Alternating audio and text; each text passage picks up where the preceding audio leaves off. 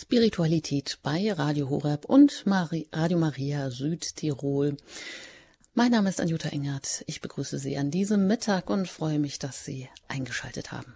Die Freude am Herrn ist eure Kraft, unser Thema heute hier in der Spiritualität. Vielleicht geht Ihnen das auch so, wenn nach langen, dunklen und nebelverhangenen Wintertagen die Sonne durchbricht und uns einen ganzen Sonnentag beschert, dann ist das wie Frühlingserwachen für Körper, Geist und Seele. Die Sonne wärmt schon mit plötzlicher Kraft, nicht nur die ersten Krokusse, die stecken dann auch ihre farbenfro farbenfrohen Köpfe aus der Erde, die Luft riecht nach Frühling. Alles sieht im Sonnenlicht ganz anders aus. Das eintönige Wintergrau weicht den, dem aufbrechenden Grün. Das Licht öffnet uns die Augen für das Schöne um uns herum, wie eine Erleuchtung. So ein Tag kann tiefe Freude in uns auslösen. Um die soll es heute gehen. Aber was ist nun eigentlich echte Freude im Vergleich zu kurzlebigem Spaß? Wenn der Spaß an Sachen zerbricht wie Glas, dann bleibt die Freude doch bestehen. Pater Dr. Josef Weber von den Salesianern Don Boscos in Benediktbeuren nimmt Sie heute mit ins Land der Freude. Lassen Sie sich heute auch in ein Zirkus, Zirkuszelt entführen. Ich sage da nur Vorhang auf, Manege frei und staunen Sie über das, was uns ein Clown auch auf unterhaltsame Weise an Lebensweisheit vermitteln kann. Dazu kommen wir dann auch noch im Verlauf Ihres Impulses. Erstmal herzlich willkommen, Pater Josef Weber. Ja, grüß Gott, herzlich willkommen, meine Damen und Herren. Sie sind Dozent für christliche Spiritualität und biblische Theologie in Benediktbeuren. Dort sind Sie Salesianer, Don Boscos und genau, lehren auch an der Stiftungshochschule München. Das ist da die Abteilung für Benediktbeuren. Ja, die Freude am Herrn ist eure Kraft, heißt es bei Nehemia, einem biblischen Buch im Alten Testament. Das kennen wir vielleicht auch, oder kennen Sie den Spruch? Pater Weber, wie kommen Sie denn auf das Thema Freude. Liegt Ihnen das besonders am Herzen, vielleicht auch als Salesianer Don Boscos? Ja, das Thema Freude ist für mich ein wichtiger Bereich, der das ganze Leben durchzieht, muss ich sagen. Denn für jeden von uns gibt es ja Freude und Leid. Und dieses Leiden ist nur zu ertragen, wir werden es auch im Vortrag hören, wenn wir von einer inneren Freude beseelt sind. Ich habe das selber erlebt, zum Beispiel schon 1955. Da bin ich eingeschult worden in die Grundschule in Oberösterreich und der Direktor hat mich gefragt, ob ich mich freue auf die Schule. Und ich habe ihm geantwortet, nein, lieber möchte ich sterben. Und stellen Sie sich vor, heute im Jahre 2023 bin ich immer noch in der Schule und ich möchte mit niemandem tauschen. Freue ich mich sehr. Eine andere Sache, ich habe mich damals, meine Eltern sind zwar dafür gewesen, dass ich Priester werde, aber sie wollten nie, dass ich Ordenspriester werde. Ich bin Ordenspriester geworden, ich bin Salesianer Don Boscos geworden. Und das freut mich heute so sehr, dass ich mit niemandem tauschen möchte. Das ist diese Freude, die letztlich doch immer gewinnt. Ja, das ist schön. Dann sind die Dinge ja in dem Fall wirklich gut gelaufen. Aus einem, der sich nicht vorstellen konnte, je die Schule äh, von innen anzusehen, ist einer geworden, der jetzt da mit Freuden hineingeht und lehrt. Und das tun sie auch jetzt, wenn sie uns ähm, ja einen ganzen bunten Blumenstrauß mitbringen an vielen Aspekten, die die Freude äh, für uns eigentlich auch bereitet. Da dürfen wir jetzt gespannt sein und wenn Sie mögen, im Anschluss können Sie gerne auch noch von Ihren Erfahrungen sprechen oder Vielleicht haben Sie die eine oder andere Frage nach dem Vortrag. Ja, sehr geehrte Damen und Herren, liebe Schwestern und Brüder, mitten in der Faschingszeit ist der Valentinstag. Seit dem 15. Jahrhundert ist der 14. Februar der Tag der Liebenden. Als Heiliger der Zärtlichkeit ist Valentin daher der Schutzpatron der Verliebten und Namensgeber unseres heutigen Valentinstages. Darum lohnt es sich, wenn wir heute über ein Wort in der Bibel nachdenken, das meines Wissens 237 Mal vorkommt. Es ist ein zutiefst christliches Wort und dieses Wort heißt Freude. Wir tun uns heute nicht leicht mit diesem Wort, darum haben wir es fast durchwegs mit Spaß ersetzt. Alles muss heute Spaß machen. Wir leben heute in einer Spaßgesellschaft, nicht in einer Gesellschaft der Freude. Wie oft hören wir als Antwort, das hat echt Spaß gemacht. Doch Spaß hat nichts mit Freude zu tun. Ja, er ist vielleicht sogar das Gegenteil von Freude. Es mag viele Unterschiede zwischen Freude und Spaß geben. Ich möchte Ihnen hier nur einige wenige aufzählen. Den Spaß kann man machen, den Spaß kann man kaufen. Freude wird einem aber immer nur geschenkt. Darum gibt es zwar Spaßmacher, aber keine Freudemacher. Der Spaß begnügt sich mit dem Augenblick, die Freude überstrahlt auch das Gestern und das Morgen. Der Spaß hat etwas mit Befriedigung zu tun, die Freude aber mit Erfüllung. Den Spaß zieht der Mensch in sich hinein, mit der Freude wächst er über sich hinaus. Der Spaß vertreibt die Zeit, die Freude erfüllt sie. Wenn der Spaß sich vom Sessel erhebt, setzt sich die Langeweile darauf. Wenn die Freude sich erhebt, nimmt die Dankbarkeit den Platz ein. Der Spaß bietet nur Ablenkung, die Freude aber motiviert. Ja, wir hören es. Die Freude ist ein wesentliches Element des geistlichen Lebens. Was wir über Gott auch denken und sagen mögen, alle unsere Gedanken und Worte werden keine Früchte bringen, wenn sie nicht von der Freude erfüllt sind. Freude ist die Erfahrung und die Gewissheit, dass wir von Gott geliebt sind und dass nichts, weder Krankheit noch Versagen, weder Unterdrückung noch Krieg, ja nicht einmal der Tod, uns von dieser Freude letztlich uns diese Freude letztlich rauben können. Zu den unvergessenen Auftritten des bekannten russischen Clowns Oleg Popov gehört die folgende Szene. Im Zirkuszelt ist es ganz dunkel. Nach einigen Augenblicken leuchtet ein Scheinwerfer auf und wirft einen Lichtkegel, einen Lichtkreis in das Rund der Manege. In viel zu großen Schuhen, in einem viel zu weiten Mantel und mit einem Köfferchen in der Hand watschelt der Clown aus dem Dunkel und geht auf den Lichtfleck zu. Kaum hat er ihn erreicht, lässt er sich nieder und regelt sich darin, als wähnte er sich in der Sonne. Doch dieses Vergnügen ist nur von kurzer Dauer, denn das Licht eilt an eine andere Stelle der Manege, der Clown verfolgt es, dieses Mal legt er sich mit dem ganzen Körper auf das Licht, um es festzuhalten, doch wiederum vergebens. Das Licht läuft ihm erneut davon. Der Clown probiert es noch einmal. Er versucht das Licht in seinen kleinen Koffer einzufangen. Es scheint ihm zu gelingen, denn als er den Koffer schließt, ist der ganze Zirkus dunkel. Dann geht er an die Balustrade des zu den Zuschauern drüber, er öffnet den Koffer und er schüttet das Licht mit weiten Bewegungen in die dunklen Zuschauerreihen hinein. Und was passiert? Plötzlich wird es im Zirkus ganz hell, sonnenhell, und alle atmen auf, alle applaudieren. Wir fragen uns, wofür möchte Oleg Popov seinen Zuschauern die Augen öffnen? Dafür, dass wir ohne Licht nicht leben können. Ohne Licht fallen wir auf uns selber zurück. Das Leben erscheint unerträglich schwer. Das Licht hingegen bewirkt, dass wir uns für Größeres öffnen. Auf diese Weise verlieren wir uns selber aus den Augen. Ja, wir müssen sagen, die Bindung an sich selbst kann eine tödliche Bindung sein. Nur das Freiwerden für andere schenkt Freude und Erfüllung. Im Zirkus steht der Clown nicht im Mittelpunkt. Er tritt in den Zwischenakten auf, sozusagen als Pausenfüller, während die Manege für den nächsten Artisten vorbereitet wird. In diesen wenigen Minuten stolpert und watschelt er durch die Reihen und bringt die Zuschauer zum Lachen. Nicht durch seine akrobatischen Leistungen, diese überlässt er den Artisten. Was der Clown versucht, geht meistens daneben. Er ist unbeholfen, unsicher, tollpatschig, aber er hat die Leute auf seiner Seite. Dem Clown bringen wir nicht Bewunderung, sondern Sympathie entgegen nicht Staunen, sondern Verständnis. Nicht Hochachtung, sondern Mitgefühl. Was also macht uns den Clown zum Freund? Ich glaube, es ist die Tatsache, dass er uns Menschen kennt und trotzdem liebt.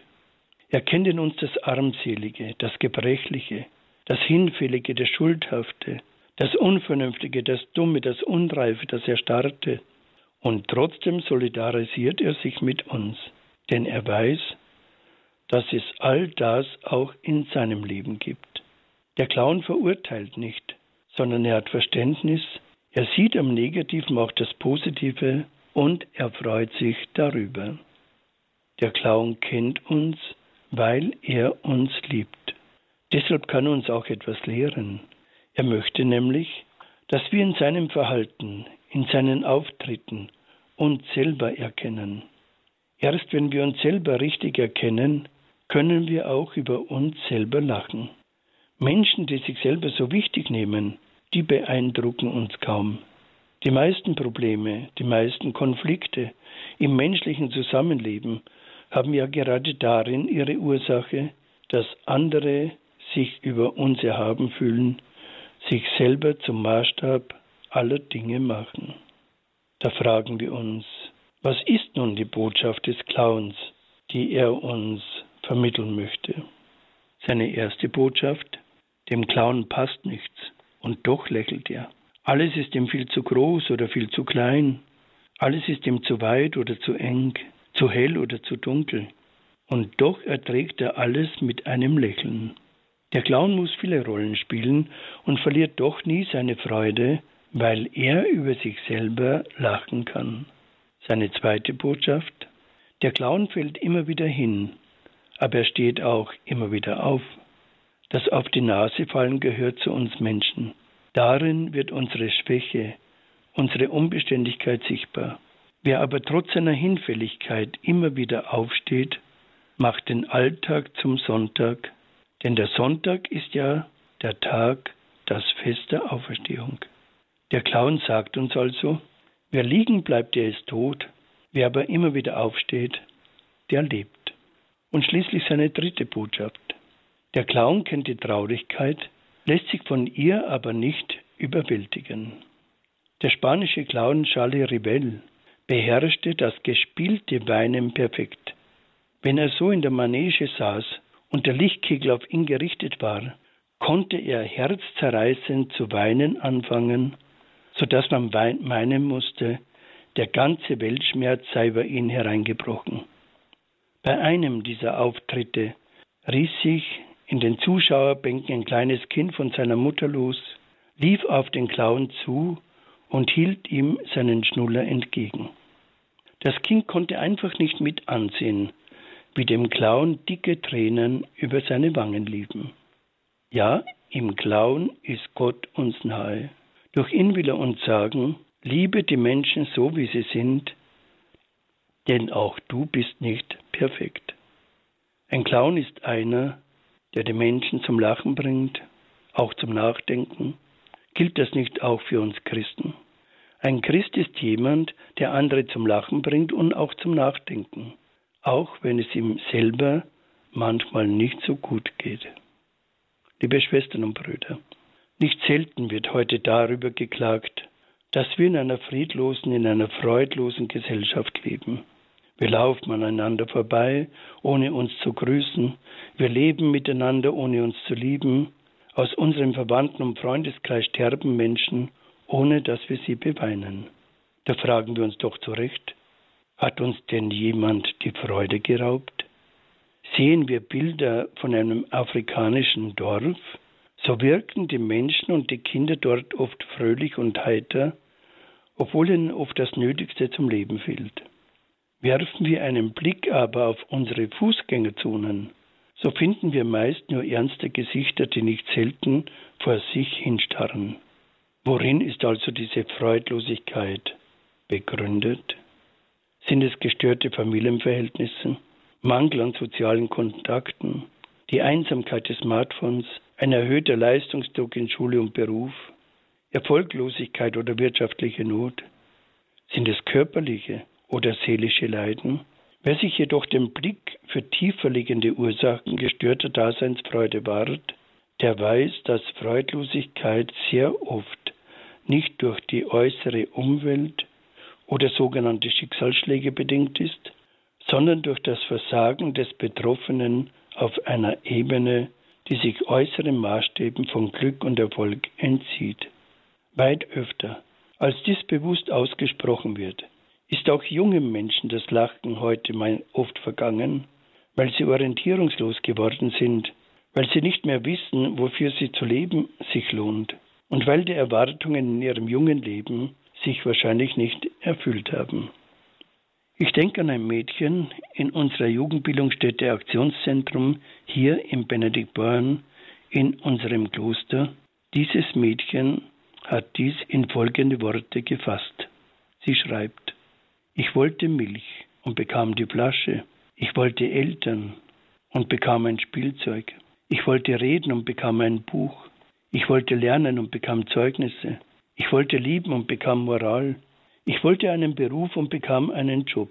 Ich wollte Glück und bekam Geld. Ich wollte Freiheit und bekam ein Auto. Ich wollte Hoffnung und bekam Angst. Ich wollte leben und bekam Mitleid. Ja, ich wollte leben. Die sogenannte Vergnügungsindustrie kann die Freudlosigkeit nicht aus der Welt schaffen, im Gegenteil. Sie schlittert immer tiefer in sie hinein. Sie mag zwar Unterhaltung und Entspannung, Geselligkeit und Ablenkung schenken, aber nur selten echte Freude und innere Zufriedenheit. Darum bleibt sie für viele Menschen ein Fluchtweg, ein Betäubungsmittel, das nicht an die tiefsten Ursachen von Trauer, Angst, von Einsamkeit und dem Gefühl von Sinnlosigkeit rührt. Freude ist ja mehr als nur Lachen oder Spaß oder billiger Zeitvertreib. Darum fragen wir uns, wer oder was kann wahre Freude vermitteln? Wir haben zu Beginn gesagt, dass das Wort Freude ein urbiblisches Wort ist. Hören wir zunächst einmal einige Minuten Musik und dann wollen wir im zweiten Teil diesem Wort Freude näher nachgehen.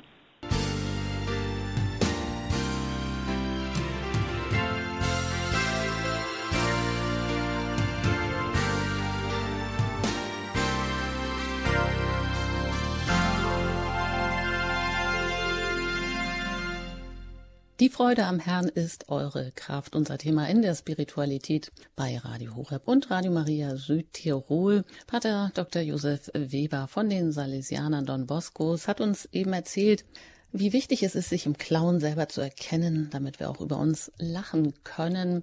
Ja, wo erfahren wir überall die Freude? Auch in der Bibel. 237 Mal kommt das davor, haben Sie gezählt. Wir hören Ihnen gerne weiter zu.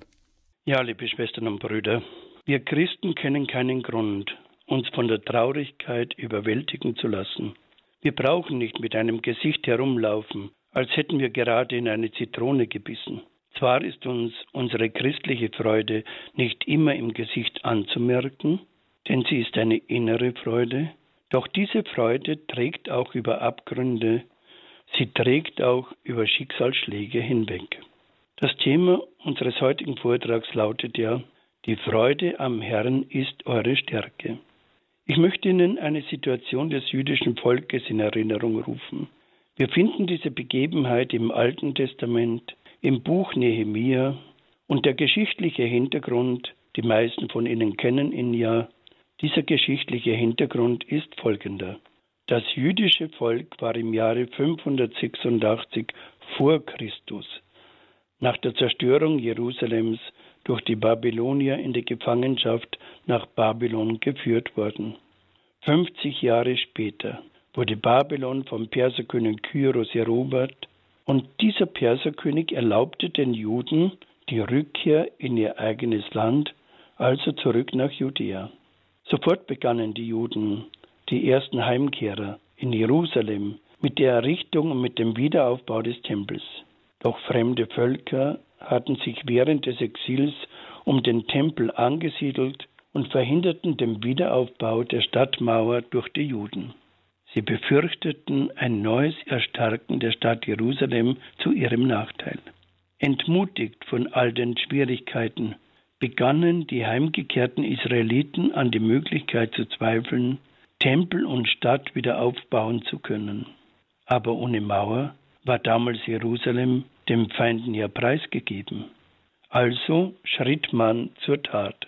Jerusalem lag in Schutt und Asche. Die Stadtmauer wurde aufgebaut, notdürftig, viel Flickerei, mehr Lücke als Mauer, ob man den morgigen Tag überleben würde. Keiner wagte, diese bange Frage zu stellen. Allzu eindeutig könnte die Antwort ausfallen. Die Stimmung in Jerusalem war gedrückt, denn es fehlte am notwendigsten. Und da kamen Esra und Nehemia, sozusagen der Pfarrer und der Bürgermeister. Stundenlang wurde das Gesetz, wurden die biblischen Botschaften vorgetragen. Stundenlang wurde beim Wiederaufbau, während des Wiederaufbaus, Gottesdienst gefeiert. Dann ergriffen diejenigen, die Verantwortung trugen, das Wort. Sie taten es sich nicht, um noch einmal die Gefahr zu beschwören, die triste Lage zu beklagen, gar jene anzuklagen, die daran schuld waren. Nein, sie wagten etwas Ungeheuerliches. Mitten im Wiederaufbau redeten sie von der Freude. Seid nicht traurig, macht euch keine Sorgen, denn die Freude am Herrn ist eure Stärke. Sahen sie denn die Not nicht? Waren sie denn blauäugig gewesen, Realitätsverweigerer? Alles andere als das. Denn Esra und Nehemia sagten dem jüdischen Volk, das soeben vom Exil heimgekehrt war, eine Freude zu. Eine Freude, die nicht abhängig war von den äußeren Umständen. Eine Freude, die im Menschen tief verwurzelt sein kann, sodass sie unzerstörbar wird. Ja noch viel mehr, eine Freude, die dem Menschen zur Zuflucht wird, weil sie den Menschen stark macht, kräftig, belastbar. Die Aussage der beiden Männer Esra und Nehemia, des Priesters und des Bürgermeisters, ist eigentlich denkbar einfach und doch schwer, weil eben elementar. Mit dem Wort, die Freude des Herrn ist eure Stärke, wollten sie sagen, egal wie deine innere Verfasstheit ausschaut, egal wie es um deinen seelischen Zustand steht, egal wie die äußeren Umstände deines Lebens sind, die Freude am Herrn wird dich immer halten. Denn Gott ist ein Gott der Freude. Entdecke immer wieder die kleinen Spuren seiner, seiner Freude in deinem Leben. Wir alle wissen, Freude kann man nicht befehlen. Und doch reden Esra und Nehemia gleichsam als Anordnung. Seid nicht traurig, haltet ein festliches Mahl, trinkt süßen Wein. Auf diese Weise fassten die Juden wieder neue Zuversicht und konnten Jerusalem wieder aufbauen. Wir haben eine ähnliche Parallele im Leben des Völkerapostels Paulus, denn er schrieb aus seinem Gefängnis seinerzeit eine Aufforderung zu einer Freude, wenn er sagt, Freut euch im Herrn zu jeder Zeit, noch einmal sage ich euch, freuet euch. Fragen wir uns, kenne ich Traurigkeit? Was ist meine tiefste Traurigkeit? Auch Jesus hat Traurigkeit gekannt. Traurigkeit zum Beispiel über die Stadt Jerusalem oder Traurigkeit bis zu Tränen gerührt über den Tod seines Freundes Nazarus und tiefste Traurigkeit im Garten Gethsemane, wenn es da heißt, tief traurig ist meine Seele bis zum Tod. Aus zahlreichen Beispielen möchte ich nur einige ganz wenige herausgreifen, wie Menschen inmitten größter Not doch in ihren Herzen die Freude bewahrten. In der Apostelgeschichte berichtet im 16. Kapitel Paulus und Silas, wie sie nach blutiger Geißelung ins Gefängnis geworfen wurden und ihre Füße in den Block geschlossen wurden. Da lesen wir, um Mitternacht beteten Paulus und Silas und sie sangen Lobelieder, und die Gefangenen hörten ihnen zu. Plötzlich begann ein gewaltiges Erdbeben, so dass die Grundmauern des Gefängnisses wankten. Mit einem Schlag sprangen die Türen auf und allen fielen die Fesseln ab. Oder denkt mir an Kaiser Nero, den blutrünstigen Kaiser im ersten Jahrhundert nach Christus. Wir wissen, dass er Christen mit brennendem Öl übergießen ließ. Sie wurden Tierhäute, sie wurden in Tierhäute gesteckt, von wilden Tieren zerfleischt, doch die Christen sangen sogar in ihrer Todesnot Lob und Danklieder zu Gott. Selbst größte Bedrängung konnte die Freude in den Christen nicht ersticken, denn sie kam von innen heraus. Darüber ärgerte sich Kaiser Nero so sehr, dass er sagte, ich mag die Gesänge der Christen nicht mehr. Nehmt andere als die Christen für unser Schauspiel. Ich möchte noch ein anderes Beispiel erwähnen, weil sich nächste Woche zum 80. Mal ihr Todestag lehrt. Es sind die Geschwister Hans und Sophie Scholl und Christoph Probst. Sie alle, liebe Schwestern und Brüder, kennen dieses Schicksal der Mitglieder der Widerstandsbewegung der Weißen Rose. Am 22. Februar, das ist in diesem Jahr der Aschermittwoch nächster Woche, vor genau 80 Jahren nächster Woche, sind es, wurden beide zusammen mit Christoph Probst in München Stadelheim hingerichtet. Zuvor durften sie ihre Eltern noch einmal kurz sehen. Inge Scholl erzählt. Zuerst wurde Hans hereingeführt. Sein Gang war leicht und aufrecht. Sein Gesicht war schmal und abgezehrt, wie nach einem schweren Kampf. Er neigte sich liebevoll, freudvoll über die trennende Schranke und gab jeden die Hand. Ich habe keinen Hass, sagte er.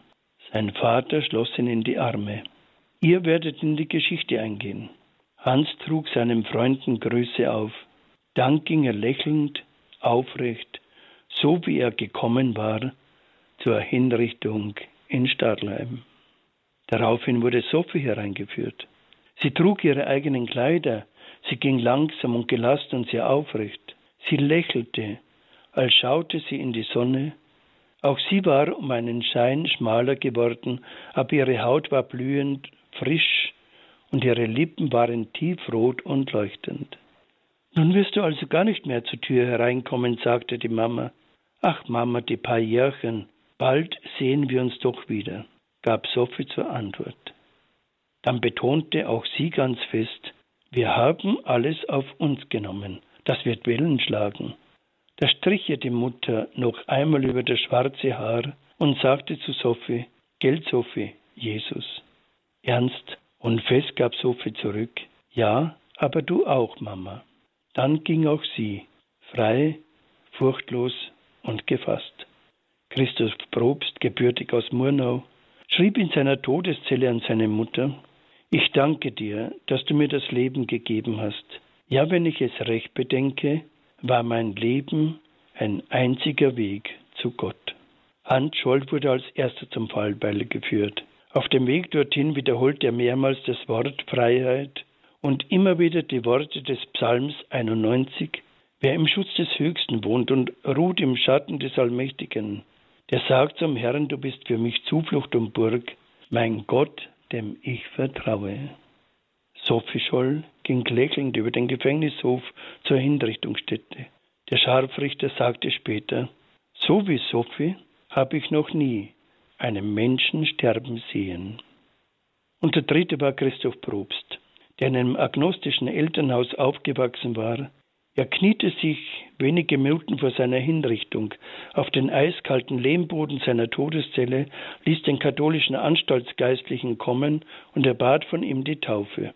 Als Neugetaufter und nachdem er zum ersten Mal die heilige Kommunion empfangen hatte, ging er aufrecht in den Tod, er, der dreifache Familienvater. Hans und Sophie Schollo mit ihnen Christoph Probst waren getragen von der Gewissheit, dass nichts sie von der Liebe Christi trennen konnte. Das Evangelium, die Frohbotschaft Jesu Christi, sie wurde für sie zum tragenden Fundament für ihr Leben, bis hinein zum letzten Gang in Stadlheim. Unmittelbar vor ihrer Hinrichtung hatte Sophie Scholl in ihr Tagebuch geschrieben, wenn ich Gott lobe, spüre ich nicht die geringste Freude. Ich lobe ihn, weil ich ihn loben will. Und an einer anderen Stelle, meine ohnmächtige Liebe lege ich in Gottes Hand, damit sie mächtig wird. War es nicht auch bei Jesus so? Vor seinem Gang in Leiden und Tod versichert Jesus den Seinen, dies habe ich zu euch gesagt, damit meine Freude in euch ist und damit eure Freude vollkommen wird. Dies habe ich zu euch gesagt, damit ihr in mir Frieden habt. In der Welt seid ihr im Bedrängnis, aber habt Mut, ich habe die Welt besiegt. Ein Apostel der Freude war auch Philipp Neri. Als gesuchter Beichtvater, der täglich bis zu zehn, ja sogar bis zu zwölf Stunden im Beichtstuhl verbrachte, haben Philipp Bußen auferlegt, die nicht nur originell, habe Philipp Bußen auferlebt, die nicht nur originell, sondern auch von hohem glaubenspädagogischen Wert waren. als Contessa Bianchi bekannte, sie habe wiederholt schlecht über andere Menschen gesprochen, trug ihr der weise Beichtvater das folgende auf. Zur Buße gehst du jetzt auf den Markt, du kaufst dort ein Huhn, und dann kommst du mit mir zu mir mit dem Huhn. Unterwegs musst du es aber so gut rupfen, dass dabei auch nicht eine einzige Feder übrig bleibt. Die Contessa führte dies folgsam aus, sehr zur Belustigung der römischen Bevölkerung. Angesichts des gerupften Huhns verlangte Philipp Nere von der stadtbekannten Adeligen jedoch, alle Federn wieder einzusammeln und keine dabei zu vergessen. Darauf die Contessa, das ist doch nicht möglich. Der Wind hat die Federn bereits in ganz Rom verweht. Darauf Philipp Neri, daran hättest du vorher denken müssen. So wie du die einmal ausgestreuten Federn nicht mehr aufsammeln kannst, weil der Wind sie verweht hat, so kannst du auch die bösen Worte, die du über andere Menschen gesprochen hast, nicht wieder zurücknehmen. Liebe Hörerinnen, liebe Hörer, Freude ist eine Grundhaltung von uns Christen.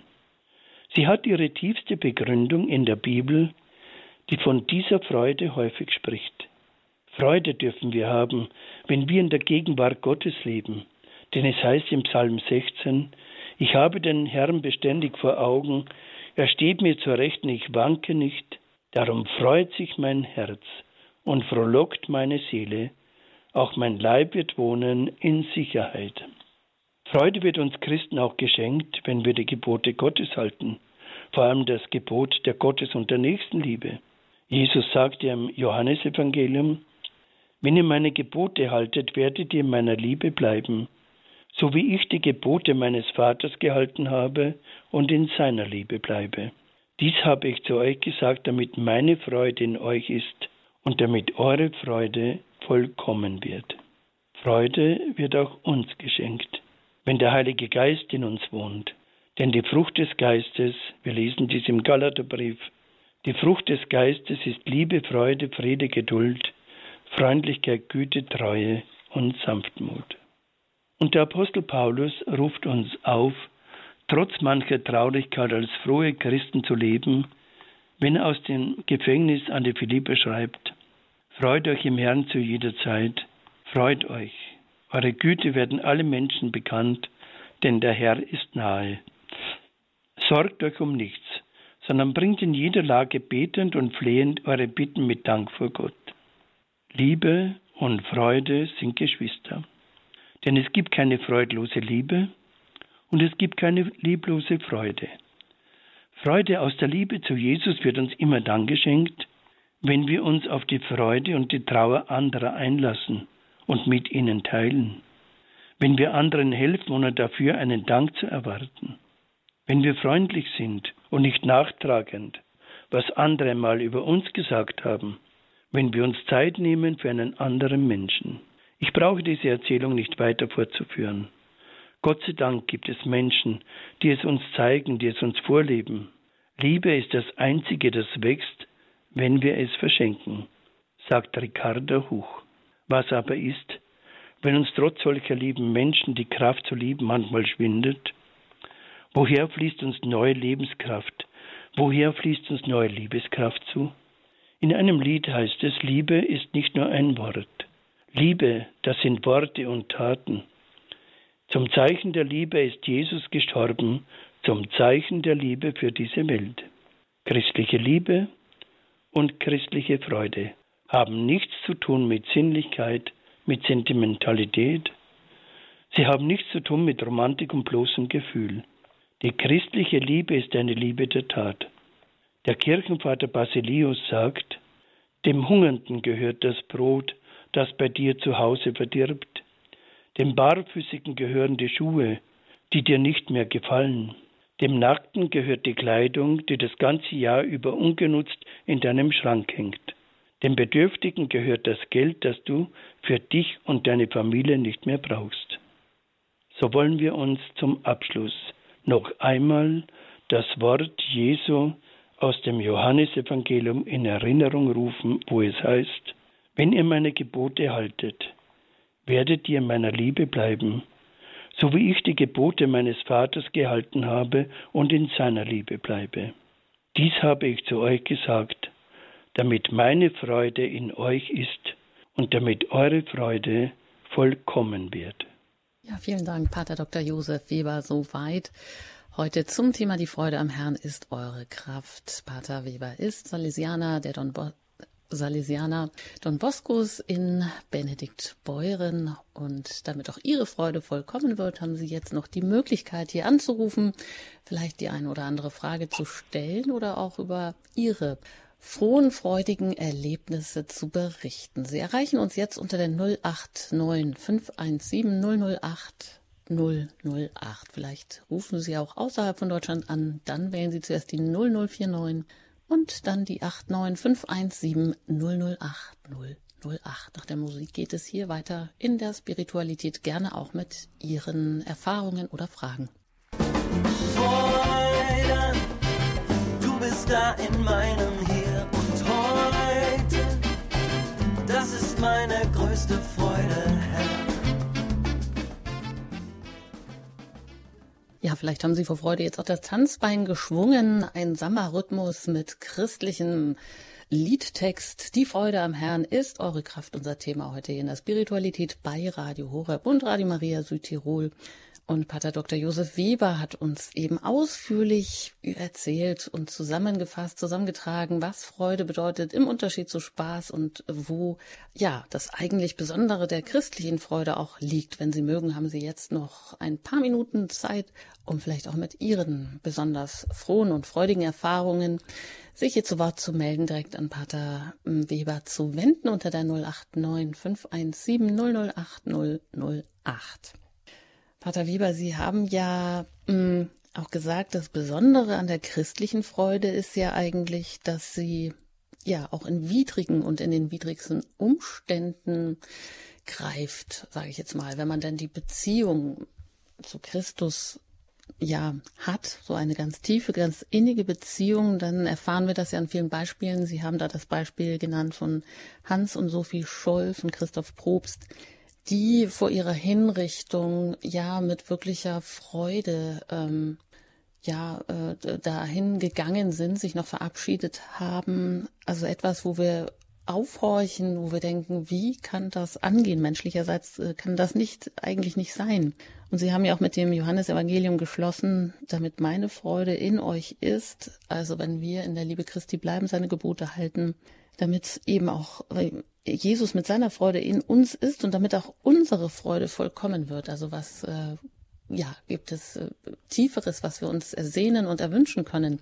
Wahrscheinlich ist nur die Frage, wie wir in diesen Weg dahin beschreiten. Wie können wir denn anfangen, dass wir auch so in kleinen alltäglichen Widrigkeiten ja, immer wieder den, das Positive sehen oder vielleicht auch uns da besonders durchringen, Gott trotzdem zu danken, ihn trotzdem zu loben? Gibt es da so einen, ähm, einen Weg, den man dahin beschreiten kann? Es gibt tatsächlich in unserem Leben Situationen, wo wir wirklich am Boden sind, wo es uns nicht gut geht. Das stimmt. Und diese Situationen, die können manchmal auch über längere Zeit hinweg gehen. Aber aus diesen Situationen gibt es immer wieder auch einen Ausweg, zumindest eine Hilfe, diesen Ausweg zu beschreiben. Ich fange immer an, zum Beispiel auch beim Sakrament der, der heiligen Taufe, wo uns alles, was schön ist, was groß ist, was liebenswert ist, alle Liebe, alle Freude ins Herz gelegt worden ist. Und zwar für unser ganzes Leben. Unabhängig davon, wie es uns geht. Wir dürfen diese Freude immer wieder mal auch verspüren und das sagen wir auch immer wieder Menschen in Seelsorgsituationen, wenn es ihnen ganz schlecht geht. Ja, hätte ich die Sonntagsmesse nicht, hätte ich die heilige Kommunion nicht. Die gibt mir noch Freude, die gibt mir noch einen Frieden. Wir müssen uns, es gibt also eine Art Fundament, das wir haben. Dieses Fundament ist grundgelegt in unserer Liebe zu Gott, in unserer Liebe zu Jesus, zur Mutter Gottes. Dieses Fundament ist grundgelegt in unseren Sakramenten. Darüber kann uns aber auch vieles zur ja, Schwierigkeit werden, zur Schande werden, kann uns vieles auch Schwierigkeiten machen, die für eine gewisse Zeit dauern, aber nicht für immer. Und ich glaube, das ist wichtig, dass wir die Menschen immer wieder festmachen an dem, was unvergänglich ist, auch in ihrem Leben unvergänglich ist. Was wir uns einfach, ich habe es ganz am Anfang gesagt, die Freude, äh, die, den Spaß kann man machen, Freude aber wird einem immer wieder nur geschenkt. Lassen wir uns diese Freude immer wieder schenken von Jesus Christus, der die Freude ist. Also das geht. Und dann ist das eigentlich auch so ein bisschen eine Sache des Glaubens. Können wir uns vielleicht auch immer von Worten der Freude, also wenn äh, das so ungefähr 237 Mal in der Bibel vorkommt, die Freude, wäre das dann auch so ein Weg, ähm, dass man sich da vielleicht auch bewusst ähm, für einige Tage oder jeden Tag auch neu so einen Vers herauszieht, ja, damit wirklich uns von der Liebe Christi nichts trennen kann. Also dass wir das ähm, wiederholen, bis auch wir das mehr so verinnerlicht haben. Richtig. Und in unserer Welt, hier zum Beispiel schon in Benedikt Born, aber überhaupt in unserer salesianischen Welt, schenke ich nicht selten auch ein Wort von Don Bosco, der ja ein Apostel der Freude gewesen ist und der diese Freude immer bis zum heutigen Tag uns weiterschenkt. Don Bosco kann so etwas weiterschenken, er schenkt uns diese Freude, die uns niemand und nichts nehmen kann. Ich habe auch schon viel Widerwärtigkeiten erfahren, viel Intrigen erfahren und so weiter, aber das alles ist und war vergänglich. Die Freude bleibt. Die Freude bleibt. Also da ist auch in uns, wie Sie sagen, auch schon durch die Taufe grundgelegt und dadurch, dass wir ja. Kinder Gottes sind und Abbild, ist da auch etwas unzerstör, ein unzerstörbarer Kern und auf den wir uns auch mal wieder besinnen dürfen, weil er einfach, ja, nicht vergeht. Es ist natürlich gut, wenn man einen Menschen zur Seite hat, der einen begleitet, ein Mensch, dem man vertrauen kann und der einem dann auch sagt, komm, gehen wir gemeinsam, du bist nicht allein, wir machen das gemeinsam, wir schaffen das wieder und so weiter. Man muss sich diese Freude von jemand anderen auch zusagen lassen. Das ist schon sehr wichtig. Also die Gemeinschaft dann auch. Die Gemeinschaft, ja, richtig. Mit Gleichgesinnten. Ja, es hat sich jetzt noch eine Schwester Beate aus Rheinbeck gemeldet. Ich freue mich, Sie hier in der Sendung begrüßen zu dürfen. Ja, grüß Gott. Ja, ich, ich wollte ein paar kleine Worte dazu sagen zur Freude. Also einmal ein persönliches Erlebnis. Ich hatte eine Schwester, die ist leider vors Jahr verstorben. Aber Rutschin hat immer zu mir gesagt, du, es gibt doch keinen Tag, wo man nicht eine Freude erlebt. Das weißt du, selbst an dem Tag, als mein Mann gestorben ist, das ist ja nun wahrlich kein Grund zur Freude. Aber da habe ich so viel Schönes erfahren. Und das, das, da muss ich so oft dran denken. Und denke ich, ja, das stimmt wirklich. Man muss nur mit offenen Augen durch die Welt gehen. Und, und manchmal jetzt, jetzt wenn hier rundherum alles bei uns, wir haben einen riesengroßen Garten hier in, in unserem Kloster, die Schneeglöckchen blühen und die Krokusse fangen jetzt an. Selbst an solchen Kleinigkeiten kann man sich freuen. Und mir geht zum Beispiel so auch, wenn ich jetzt meinetwegen mal richtig griesgramig bin und dann begegnet mir ein Kind. Wenn ich in so ein Kindergesicht gucke, kann ich nicht mehr böse sein. Da muss ich lachen und freue mich. Ja, das, sehr schön. Vielen Dank, Schwester Beate. Wo sind ja? Sie denn? In welchem Kloster? Äh, ich bin in Rheinbeck und wir sind Schwestern von der heiligen Elisabeth. Und Rheinbeck Prima, ist schön. bei Hamburg. Ja, so hört sich das auch ein bisschen an. Also die besten Grüße an Ihre Mitschwestern und auch in den hohen Norden, dass auch da bald der Frühling ausbricht. Ja. Alles Gute Ihnen und Dankeschön. Heute ist ein wunderschöner Frühlingstag. Dankeschön, ja. Ja, gut, danke. Auf Wiederhören. Ja, die Freude am Herrn ist eure Kraft. Damit kommen wir auch zum Ende dieser Sendung. Pater Weber, ich darf Sie noch um Ihren Segen oder vielleicht auch um noch ein abschließendes Gebet bitten, auch im Hinblick darauf, dass wir auch immer mehr in diese Freude hineinkommen. Unter den verschiedenen Rosenkranzgebeten bete ich am liebsten dem freudenreichen Rosenkranz. Das ist der erste, weil Gott da an Maria sich gewandt hat durch den Erzengel Gabriel und weil er Maria, obwohl er sie völlig überrascht hat, eine große Freude verkündet hat, nämlich, dass sie Mutter seines Sohnes werden wird. Ich bete deshalb sehr gern diesen freudenreichen Rosenkranz, aber es gibt auch viele andere Gebete des, der Freude, die mir immer wieder eine ganz tiefe Sehnsucht, eine ganz tiefe Freude selber machen. Und da möchte ich eben einfach nur beten. Herr Jesus Christus, du bist die Quelle aller Freude. Wir dürfen immer wieder zu dir kommen. Wir dürfen unser Herz immer wieder dir öffnen, damit du deine Freude in uns einlässt und damit wir diese deine Freude weitertragen können in diese Welt, damit wir sozusagen durchlässig werden für deine Freude, damit andere Menschen durch uns auch Freude erfahren können. Hilf uns dazu, heute und alle Tage unseres Lebens. Amen. Amen. Der Herr segne euch, er beschütze euch.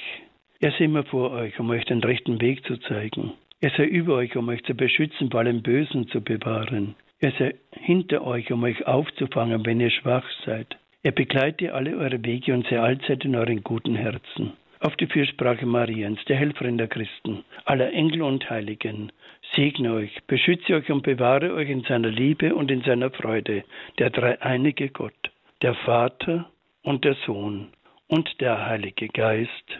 Amen.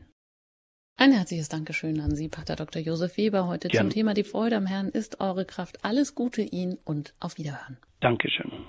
Ja, Sie können diese Sendungen gerne nochmal nachhören bei uns in der Mediathek. Da finden Sie alle laufenden Sendungen. Im Podcast können Sie sich die runterladen und erfahren auch alles weitere über Radio Horeb.